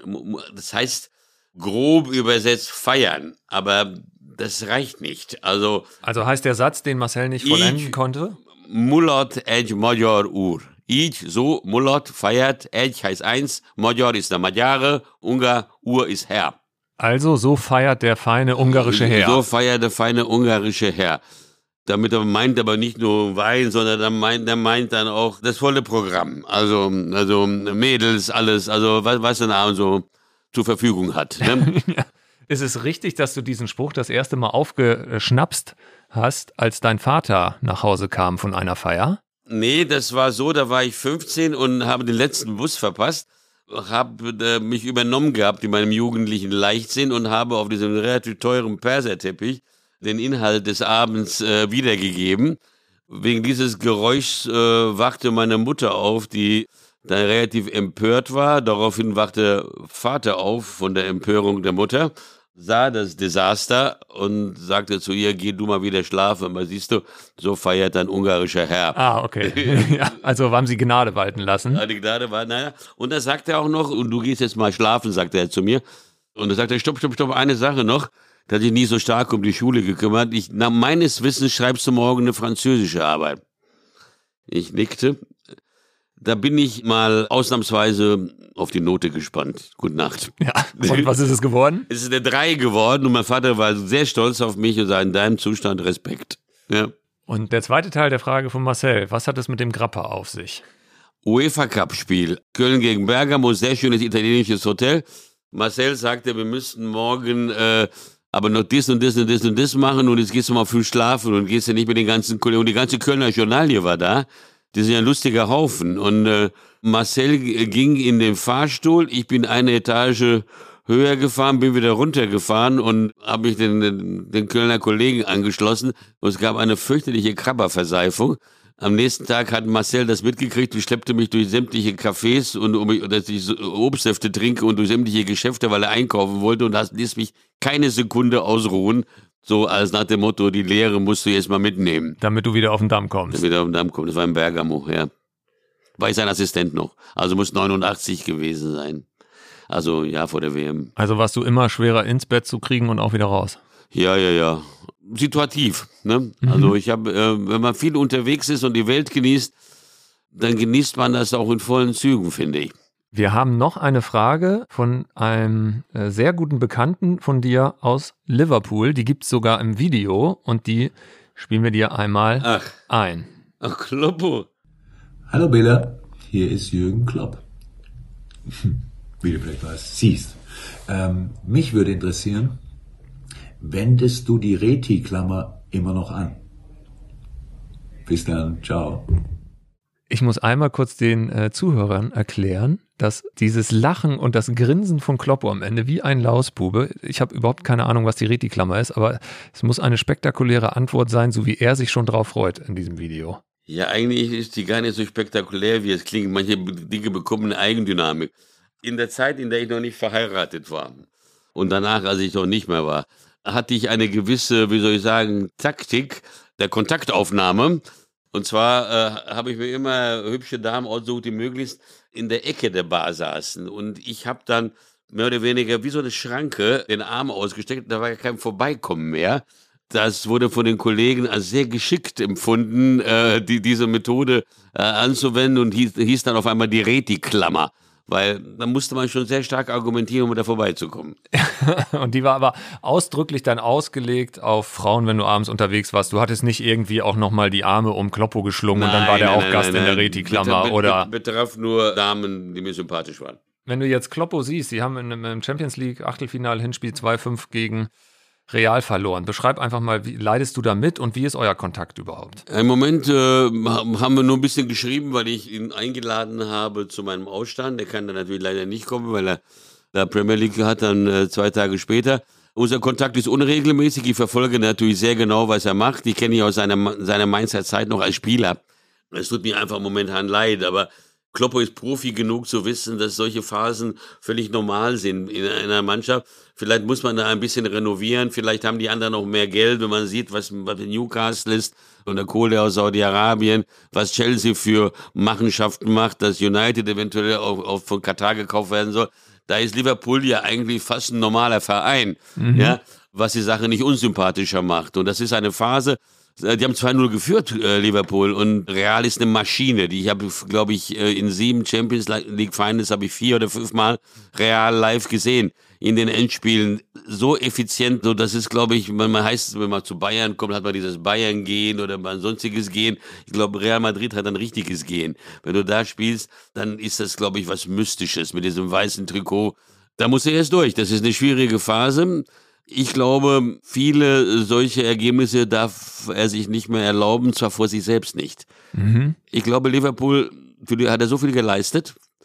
Meisterschaft nach 20 Jahren, wieder die Champions League gewonnen. Also sein Ikonenstatus ist sicher, unumstößlich. Ich glaube, wenn es mal zu einem Ende kommt, glaube ich, dass es äh, Kloppo selbst initiieren wird und nicht der Verein. Das war in Dortmund ja auch ähnlich. In Dortmund hat er gesagt, ein großer Kopf muss weg und das ist meiner. Genau. Also ich glaube, Jürgen wird nie gefeuert werden. Ich merke mal, manchmal reagiert er erst nach drei Wochen auf irgendeine äh, WhatsApp, welchen immensen Druck die da haben, wie viel Arbeit dahinter steckt. Das ist zwar ein nach außen spektakulärer Job mit spektakulären Verdienstmöglichkeiten, aber ich weiß gar nicht, ob ich das machen wollte. Das ist ein brutaler, brutaler Druck. Gibt es einen Job im Fußball, den du gerne gemacht hättest? Ja, regional Talente entwickeln. Also ich, hab, ich hätte mal so eine Vision gehabt, wenn zum Beispiel ein Verein, der, wo, wo man schon zum siebten Mal auf und absteigt und immer wieder mit abgetakelten Stars versucht, sein Renommee zu retten, da hätte ich mal so, ich nehme jetzt mal keinen Verein, aber so einen, einen Schnitt gemacht. Ich hätte Scouting-System aufgestellt, regional, mit regionalen Spielern, die eine Identifikation haben zu der Gegend, zu einem Club und diese Pflanze gießen. Und egal wo, vielleicht in der fünften Liga beginnend und dann gucken, dass man jedes Jahr höher kommt mit einer Philosophie. Der Trainer wird nur nach diesen Kriterien eingestellt, die Spieler werden nur nach diesen Kriterien gekauft. Es ist einfach viel zu beliebig oft, finde ich, im Fußball. Wir nehmen gerade was auf dem Markt ist. Ne? Und ähm, ich würde, sage ich mal, so wie ganz früher so diese Ajax-Schule, ne? also diese, diese Kinderakademie. Ich war ja bei der Euro bei einem Spiel in Amsterdam und habe äh, im, in einem Hotel gewohnt, wo im Hintergrund die Akademie zu sehen war. Da waren neun Plätze nebeneinander. Und wie die Orgelpfeifen. Links haben die Kleinen gespielt, dann die Größeren, die Größeren, Größeren. Und bin nur raus auf eine Zigarette eigentlich auf diesem Balkon, bin 40 Minuten stehen geblieben und habe gesehen, das ist Ajax. So wird Fußball gespielt und äh, das hat mir das Herz äh, richtig bewegt. Und es äh, war dann mehr als eine Zigarette. Wenn du einmal loslegst, dann. Ja, ja, genau. Nee, nee, dann äh, rauche ich jetzt viel weniger. Das ist auch gut so. Was ist viel weniger? Ach, ich rauche ja nicht mal mein Päckchen. Und was waren es zu Hochzeiten? Ach, schon zwei, ja, zwei. Und filterlose. Ja, aber jetzt habe ich auch so diese, Kloppo auch, der, der dampft jetzt nur noch diese, äh, diese Heats. Ja. ja. Ja. Und bist damit zufrieden? Nee. Also das ist, glaube ich, eher der Übergang zum ganz aufhören. Ja. Inwieweit hat dich denn das Rauchverbot in Stadien hart getroffen? Gar nicht. Also Ich war da immer völlig immun gegen Umstände. Das ist, glaube ich, meine große Stärke gewesen in meinem ganzen Leben. Langstreckenflüge, Südamerika, zwölf Stunden. Wenn man das nicht darf, darf man es eben nicht. Also ich bin nicht so ein Junkie, dass ich das nicht aushalte. Und ich freue mich inzwischen sogar, dass ich war damals entsetzt, Restaurants, wie soll man nicht rauchen nach dem Essen? Großartig, dass man das nicht aus. Wunderbare Kommunikationsmöglichkeit draußen. Da treffen sich die Coolen und, und schmücken noch eine. Trifft mich überhaupt nicht. In den Stadien da hast du schon auch nochmal, äh, äh, wenn das Spiel lief und die Ordner auch eher zum Spiel geguckt haben, schon nochmal geraucht. Schon mal geraucht, ja, ja, schon mal geraucht. Immer mit schlechtem Gewissen, aber ich habe ja gerne schlechtes Gewissen. Ich bin ja so einer, der gerne verbotene Dinge macht. Nee, aber, ähm, aber in der Halbzeit zum Beispiel, so eine Zigarette, wenn das Heute-Journal läuft, und sich ein bisschen konzentrieren auf die, auf die zweite Halbzeit, die fehlt. Aber da gibt's äh, Möglichkeiten, wenn der Ausgang zum öffentlichen Bereich nicht so weit ist, dann kann man das riskieren, dass man schnell mal hingeht und ähm, eine Zigarette raucht und nicht die zweite Halbzeit verpasst. Stimmt es, dass du aber auch mal am Platz äh, geraucht hast? wenn das Spiel lief. Das, das habe ich gemacht, ja. Man hat nie ein Feuerzeug oder ein, ein Streichholz gehört, wenn du kommentiert hast. Wer hat dir das gereicht? Das war ich selber. Ja? Das war dieses, äh, komme ich da überhaupt da dran? Das habe ich hier in der Hosentasche. Und das war ein typisches Reti-Geräusch, war dann manchmal dieses dann waren meine Ohren nicht aufmerksam genug. Genau. Wie oft wurde dir angedroht, dass du das Stadion verlassen musst, weil rauskam, dass du geraucht hast Kein während eines Spiels? Ich war immer nett zu den meisten Ordnern, äh, wie wir das Thema schon hatten. Und die haben mich dann ganz freundlich gebeten, äh, wenn, dann bitte halte Zigarette unter den Tisch oder geh um die Ecke. Also wurde nie sanktioniert. Hast du die Zigarette mal im falschen Moment im Mund gehabt, als gerade äh, dann doch was Spannendes passierte? Nee, man, das, das dauert ja einen Bruchteil einer Sekunde, dann mhm. nimmt man die einfach raus. Mhm. Dieter Kürten wollte dich mal zum Aufhören zwingen. Beziehungsweise mehrfach und hat immer gesagt, äh, hör auf zu rauchen, hör auf zu rauchen, hör auf zu rauchen. Du hast es auch mal probiert. Ja, ja, aber zwölf Kilo zugenommen. Innerhalb von sechs Monaten. Dann wollte ich aber trotzdem weiter nicht rauchen, aber dann war das Leichtsinn. Dann äh, war man irgendwie, hat man ein Cognacchen getrunken und so, komm, eine nach dem Essen. Mhm. Ja, aus einer wurden zwei und dann raucht man mehr, als man vorher geraucht hat. Das ist natürlich dieser Jojo-Effekt auch bei, auch bei, bei Zigaretten. Aber ich, ich habe heute erst eine geraucht bisher. Und wir haben äh, halb eins gleich. Du rauchst jetzt bewusster. Viel bewusster. Ich, werde immer mehr zum Genussmenschen ja. als Rentner. Ja. Ja. Ein Genuss, und darüber wollen wir natürlich sprechen, sind die Spiele, die du kommentiert hast. Wir haben ganz viel äh, über Dinge gesprochen, die rund um die Spiele passiert sind. Aber die Spiele an sich, die du kommentiert hast, da gibt so viele großartige Geschichten. Du hast sechs Finals kommentiert bei großen Turnieren. Ja. Welche steht da ganz oben auf deiner persönlichen Liste?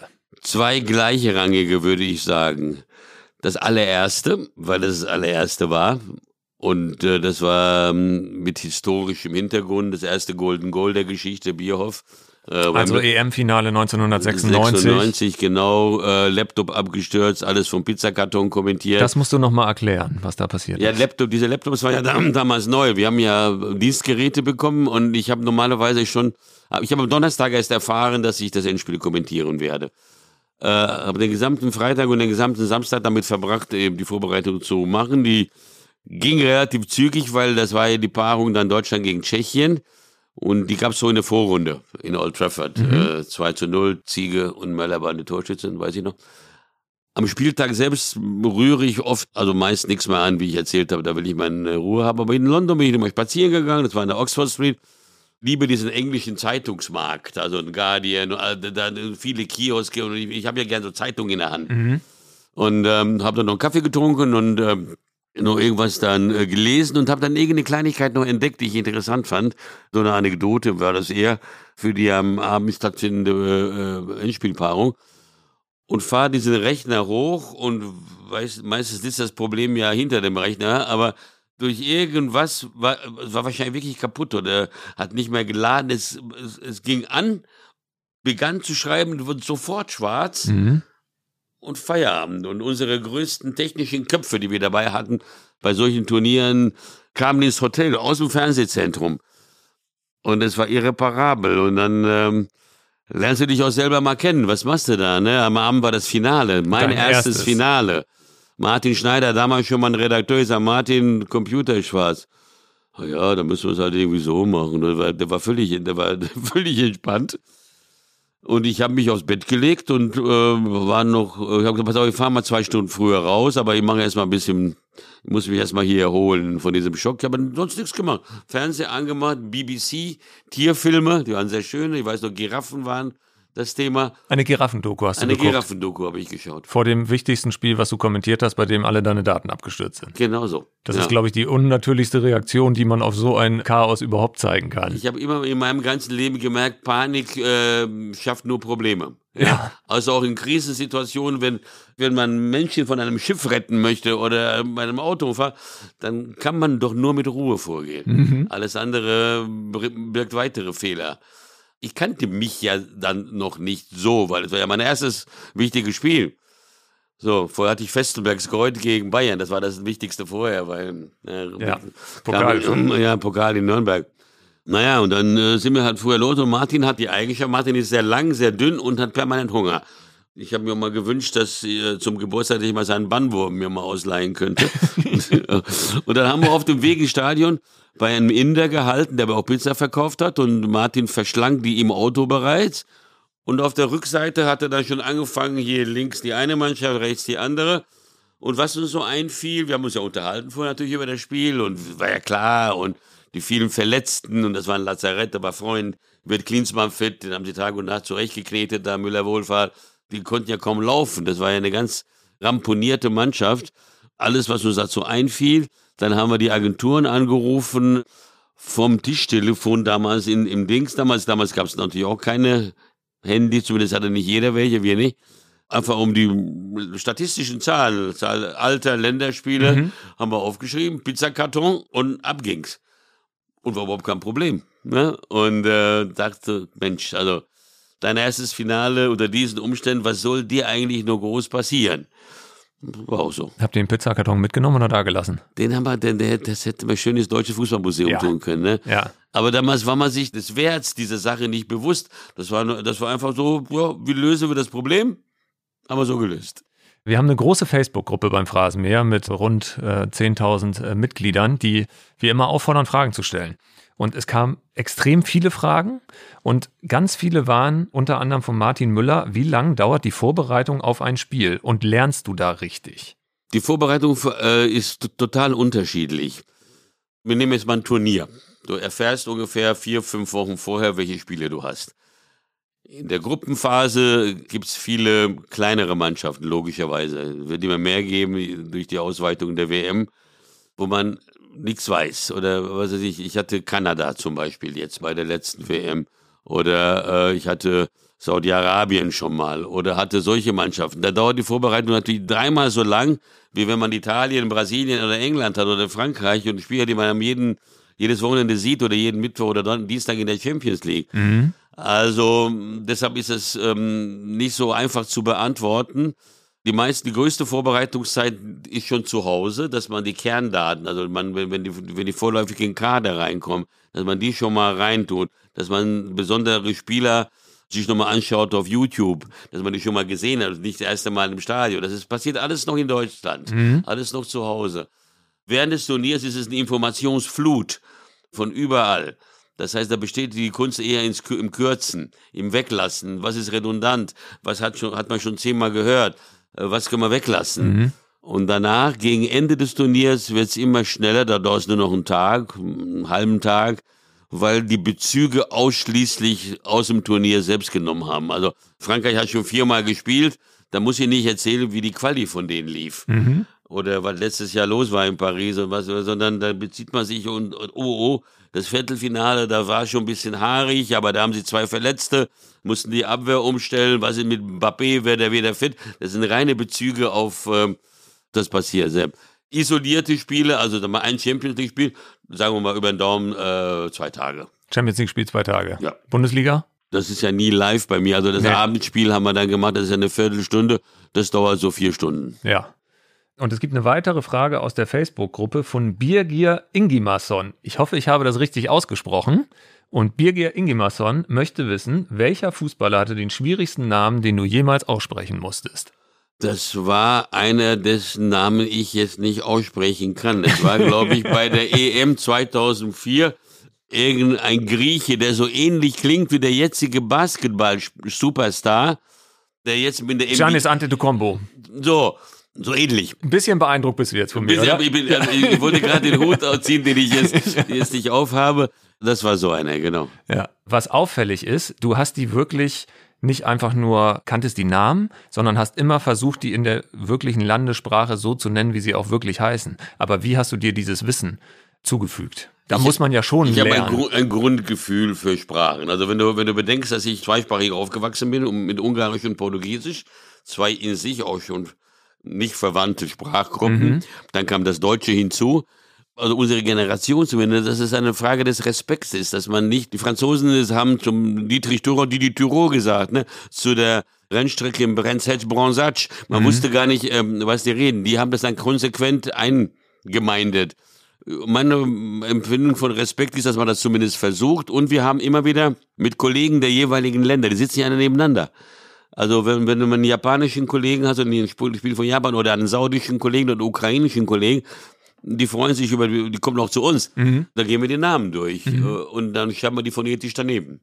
Kannst du mal aufklären, das äh, weiß ich nämlich bis heute nicht, heißt Grafitsch eigentlich Grafitsch oder Grafici, so wie Felix Magath sagt, es gibt 28 unterschiedliche Aussprachen dieses Namens. Was ist wie, denn richtig? Wie in Brasilien es unterschiedliche Betonungen gibt. Also in São Paulo, wo ich aufgewachsen bin und ich den Namen lesen würde, heißt er Grafici. Weil also hat Felix Magath recht, Graffiti. Magath hat recht, weil die, die Brasilianer beenden ein Wort nie mit einem Konsonanten. Mein Vater hat bei Höchst gearbeitet, Farbwerke Höchst, das ist Östi. Ja, also ja. Die machen immer so, ja. die schwingen immer hinten so ein bisschen noch nach. Die schwingen noch nach. Ja, ja, ja. genau, Graffiti. Und auch dieses SCH zum Beispiel, Bruno Fernandes. Ja. Der Portugiesisch versucht es, dass dieses Sch, äh, die, äh, Zisch zu, äh, Leute übertreibt nicht, auch den Kollegen lass das anschwingen. In Lissabon heißt die Hauptstadt von Frankreich Briche. Ja, in São Paulo heißt das Paris. Mhm. Oder Rio ist dann eher wie das Portugiesische. Also es gibt ja manchmal kein richtig und kein falsch. Gutes Beispiel ist, äh, sind die argentinischen Namen, die ja oft italienischen Ursprungs sind. In der Boca, in der Region von Boca, gibt es ja mehr als eine Million italienische Einwanderer. Bayern-Spieler De Michelis oder De Michelis. Beides richtig übrigens. Ne? Mhm. De Michelis ist die spanische Aussprache und De Michelis ist die Uraussprache des Wortstammes. Und ich habe in Buenos Aires im Radio übrigens beide Ausspracheformen gehört zu demselben Spieler. Großartig. Wir sind so viel bei Brasilien jetzt. Du hast auch bei deinen ganz großen Spielen zwei große Deutschland-Brasilien-Spiele kommentiert. Das eine war das äh, WM-Finale 2002 was die Brasilianer 2-0 gewonnen haben. Und das zweite war das WM-Halbfinale 2014. Da hatte ich das große Glück, auch im Stadion sein zu können. Da saß ich ein paar Reihen hinter dir. Das unglaublichste Spiel, was ich jemals im Stadion gesehen habe, das 7-1. Mit deiner brasilianischen Ader, hast du da bei beiden Spielen mit Brasilien mitgelitten oder hast du dich für Deutschland mitgefreut? Was hat da überwogen? Beim ersten Spiel 2002 war ich schon, lass mich rechnen, 67, 77, 87, 97, war ich schon 45 Jahre aus Brasilien weg. Ja. Das heißt, sozialisiert worden bin ich richtig in Deutschland mit dem Fußball. Mein erstes Fußballspiel habe ich 1967 im Stadion gesehen in Deutschland. In Brasilien war ich noch zu klein, da durfte ich nicht rein. Mhm. Hat meine Eltern Angst. Das war 1967, Grünwalder Straße, Bayern München gegen den 1. FC Köln auf Schneeboden. Die Namen kannte ich nur vom WM-Finale 66. Beckenbauer, Overath unter anderem habe ich live dann auf dem Platz gesehen. Das heißt, meine Sozialisierung ist Bundesliga, ist der deutsche Fußball. Ich arbeite für einen deutschen Sender sieben Achtel meines Lebens äh, habe ich in diesem Land verbracht. Brasilien ist natürlich eine große Liebe bei mir, aber ich bin in Deutschland zu Hause und arbeite für Deutschland und ähm, die Frage ist ganz eindeutig zu beantworten, für die Deutschen gewesen. Für die Deutschen gewesen. Ja. So hast du ja auch kommentiert. Wir haben jetzt eine Bitte. Und zwar haben wir aus beiden Spielen einen Zehnsekünder rausgeschnitten mit deinem Originalkommentar. Ja. Den hören wir uns jetzt erst einmal an. Auf Deutsch. Auf Deutsch. Okay. Und die Bitte wäre, ob du es danach einmal aus brasilianischer Sicht. Sicht. In Portugiesisch Na, okay, also kommentieren nicht, kannst. Okay, also nicht das, was ich gesagt habe, sondern wenn ich äh, Brasilien-Fan gewesen für ein deutsches, äh, für ein brasilianisches Wenn Publikum. du jetzt äh, Mr. Oglobo wärst und sagst, ich, Ich verfolge hoffe- genau die gleiche Szene. Ich hoffe, mir reicht mein Portugiesisch nach Hause, das müsste noch hinhauen. Das hören wir uns das mal an. Das ist jetzt was, das ist Didi Hamann, sehe ich da. Wir legen los mit Didi Hamann WM-Finale 2002. Es ist das 1 zu 0. Ja. Der Kommentar von dir ist selbsterklärend erstmal. Verliert den Zweikampf gegen Ronaldo. Rivaldo. Rivaldo ansatzlos. Achtung! Da ist das 1 zu 0. Wir können ja die Szene nochmal laufen lassen. Agora, uma seleção forte Alemanha de defesa, mas aqui o Didi Hamann que, que fez o rival, o rival chuta, Ronaldo, Kahn, Kahn, Oliver Kahn, o goleiro alemão que nunca errou, nunca errou, faz esse erro, 1 a 0 pro Brasil, gol! Ronaldo! Sensationell. Dein äh, Kopf ist äh, so rot wie der von Jupp Heynckes, Ja, ja. Wenn, die, äh, wenn er in Rückstand war. Wie oft hast du diese Temperatur auch wirklich in den Stadien erreicht? Ach, Emotionen sind ja nicht planbar. Also deshalb, äh, ich schreibe mir auch keine emotionale Geschichten auf. Das muss man fühlen. Das muss man fühlen. Oft genug, sagen wir mal so. Oft genug. Manchmal ist es halt nicht emotional, dann bin ich auch kein Schauspieler. Man hat hier auf jeden Fall sehr glaubhaft abgenommen, dass Brasilien gerade in einem WM-Finale das 1 zu 0 gemacht hat. Ja, ja. Und jetzt kommen wir mit der zweiten Szene aus dem äh, Halbfinale 2014, dem 5 zu 0 von Sami Khedira, was allen Brasilianern endgültig den Rest gegeben hat. Wir hören erst den Originalkommentar. ja. Und wir sind noch erst in der 29. Minute. Kedira. Özil. Wieder Kedira. Wahnsinn. Wahnsinn. Was geht denn hier ab? Was geht denn hier ab? 5 zu 0. Kriege ich jetzt noch Gänsehaut. Ich, hab dir- ich höre mir die Kommentare ja nie an hinterher, weil für mich ist Fußball Tagesgeschäft. Ich, das lenkt mich auch zu sehr ab. Das ist erledigt, ist gesendet. Obwohl das Historie ist. Mhm. Wir waren ja zusammen im Stadion. Ja. Ähm, für mich war das ein unfassbares Spiel. Man saß da und hat gar nicht realisieren können, passiert das Ja. hier wirklich oder passiert Ja. das nicht.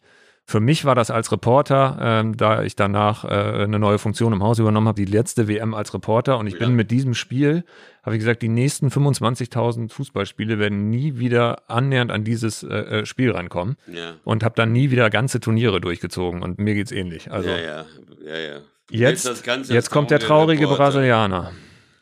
Agora, minuto 29, Alemanha de novo, já é 4 a 0. Kedira joga com Ozil. Kedira de novo.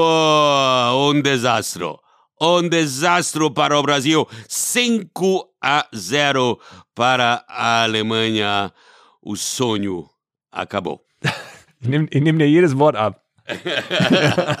Hättest du mal Lust, ein ganzes Spiel in einer anderen Sprache zu kommentieren? Ja, aber dabei müsste ich, wie gesagt, eine Zeit lang im Land leben. Also ich habe schon einen Perfektionsanspruch.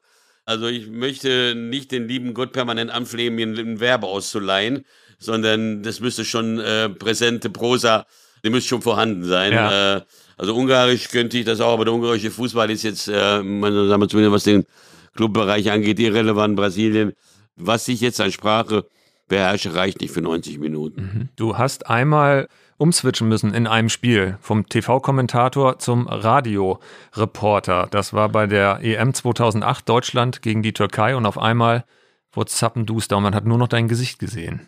Ja, und zwar als Foto.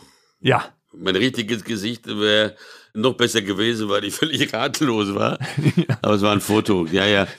Ja, es waren 14 Minuten, also 15, weiß ich gar nicht. Es war ein Bildausfall, weil die Bilder zentral gesteuert worden sind. Ich dachte zunächst mal, es liegt an der Stadt, wo ich war, nämlich Basel. Da war es sehr schwül. Im Hintergrund sah man auch, dass da ein Gewitter war, aber es war ein Gewitter auch in Wien. wie hast du das denn mitgekriegt im Stadion, dass du Ganz auf am einmal... Ende. Du bist immer am Ende der Nahrungskette als Reporter. Ich sah nur, dass Martin Schneider unruhig wurde. Also wenn Martin Schneider unruhig wird, hat er entweder Hunger, ja, aber der hat, glaube ich, vor dem Spiel rechtzeitig äh, sich ernährt, oder ist es was ganz Dramatisches unterwegs. Unterdrückte Knöpfe und ich sage nur runter, mach hier, kommentiere einfach weiter. Wir haben seit, weiß ich nicht, wie viele Minuten kein Bild. Ja, und dann ähm, habe ich das da eben gemacht. Dafür, ich habe zwar einen Preis dafür bekommen mal, für diese Überbrückung. Es kam dann irgendwann das TV-Signal der Schweizer Kollegen. Mit Zeitversatz. Ja, du warst vor dem äh, vor den Bildern. Vor den Bildern. Die Leute wollten die Lottozahlen von mir wissen, dann die Woche später. also ich habe Tor Klose gesagt, aber war die Flanke noch in der Luft. ja. Da war so drei Sekunden, glaube ich, oder sowas. Das hat ein findiger Techniker, äh, hat ähm, mitgekriegt, dass die Schweizer einen eigenen Ü-Wagen in Basel im St. Jakobspark hatten. Sonst wurden die Bilder ja zentral gesteuert äh, aus Wien, aber da die Schweiz eben Co-Gastgeber war, hatten die auch eine eigene technische Einheit dort stehen. Das hat einer in Mainz geschnallt und angezapft. Aber wir haben in der Zeit kein Tor verpasst, also während des Bildausfalls. Die Tore kamen dann danach. Es war ein sehr enges Spiel. Deutschland war schwach. Ich sagte auch noch, auch wenn Sie das Bild jetzt sehen, Deutschland ist, spielt genauso, spielt nicht besser als vorher, als Sie es nicht gesehen haben. Mhm. Lahm hat ein Tor geschossen. Der Satz ich. war, äh, das Bild ist wieder da, aber das deutsche Spiel sieht deswegen nicht besser nicht aus. Nicht besser aus, genau sowas. Also, du bist ja besser informiert als ich. ja. Ja, ja. Ja, ja, und dann habe ich auch einen Preis dafür bekommen, wobei ich ja da einen Fehler gemacht habe, man, der mir nie wieder passieren würde. Ich bewundere die Radiojungs immer, um, um, ihre, um ihre Stärke, Bilder zu kreieren haben auch die bessere Chance, auch ein bisschen zu schummeln, weil man sieht ja da nicht, aber dann tun die ja nicht. Man muss immer sagen, nicht das, was passiert, sondern wo es passiert. Also ich sage, der und der äh, Lahm ist unterwegs oder der Klose, ja, aber er kann auch in der eigenen Hälfte sein oder schon im 16. Also das, das ist elementar. Mhm. Das habe ich äh, nicht gemacht. Das war, haben die Radiokollegen zu Recht erklärt, dass mhm. man das so machen müsse. Mhm. Weil das nochmal passiert, aber ich bin ja jetzt in Rente, dann passiert es nicht mehr. äh, dann würde ich das anders machen. Ich habe zum Abschluss von Folge 1 noch eine Frage und zwar von diesen fast 400 Live-Spielen, die du gemacht hast. Was war für dich das beste Spiel, das du je als Reporter im Stadion gesehen hast? Das UEFA Cup Finale 2001 im Westfalenstadion zwischen dem FC Liverpool und Deportivo Alaves. Oh, 5-4. 5-4, 6-5, sowas. Golden Goal durch Eigentor eines Spaniers, das war der Sechser weiß ich nicht, ähm, ich spielen glaube ich inzwischen zweite Liga, Alaves. Äh, Liverpool damals noch mit, äh, mit Didi Hamer, mit Ziege, mit, äh, mit Markus Babbel, auch hinterher im Hotel, hatte Olli Schmidt war mein Redakteur, der jetzt auch Kommentator, hat äh, Never Walk Alone gehabt, als Kassette damals noch im Auto. Wir haben das mit reingebracht äh, an die Hotelbar in Dortmund. Haben das Lied gespielt und die Liverpool-Fans, wir hatten freies Trinken den ganzen Abend, es waren reiche Liverpooler, es gab nur Champagner und das war ein sensationelles Fußballspiel. Also die Qualität eines Fußballspiels bemisst sich für mich nicht nach national oder sonstigen Interessen, sondern das war einfach ein Spektakel. Jetzt schließe ich doch noch eine Frage an. Was war denn das schlechteste Spiel von den Großen, was du je gesehen hast? Ganz spontan. WM 2006. Achtelfinale. Köln-Müngersdorf.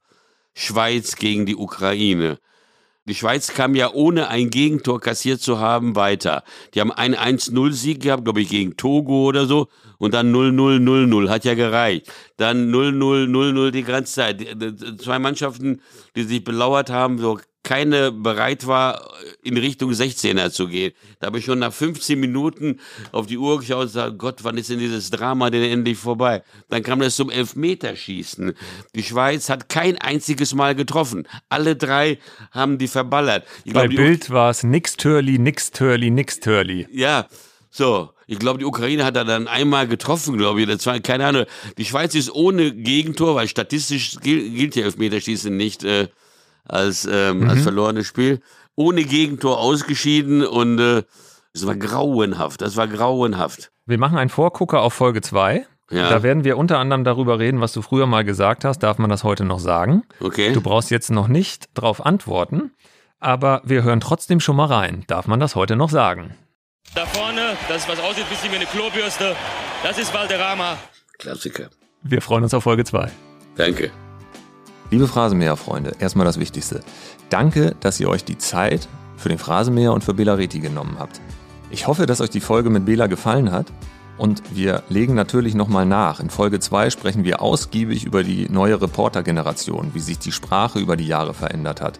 Wir sprechen mit Bela darüber, wie sehr ihn die Preisverdoppelung von The Zone geärgert hat, welchen Verein er jetzt als Fan begleiten wird und ob man wirklich so kommentieren muss, dass man teilweise das Gefühl hat, man ist in einem Taktikseminar und nicht beim Fußballspiel. Wenn ihr Fragen, Anregungen und Input für ein Phrasenmäher habt, meldet euch gern direkt, entweder per Mail an henning.feind.sportbild.de oder per Direktnachricht bei Facebook oder Instagram. Ihr findet die Kontaktdaten auch in den Show Notes und uns ist es wichtig, dass ihr uns wissen lasst, was euch beschäftigt, um den Phrasenmäher noch besser zu machen. Am Ende möchte ich mich wie immer bedanken bei großartigen Kollegen. Das sind in erster Linie Simon Wimmeler und Robin Richter von Maniac Studios, die uns vom ersten Tag an begleiten und ohne die keine Phrasenmäher-Produktion möglich wäre. Wir machen weiter und hören uns wieder im Phrasenmäher.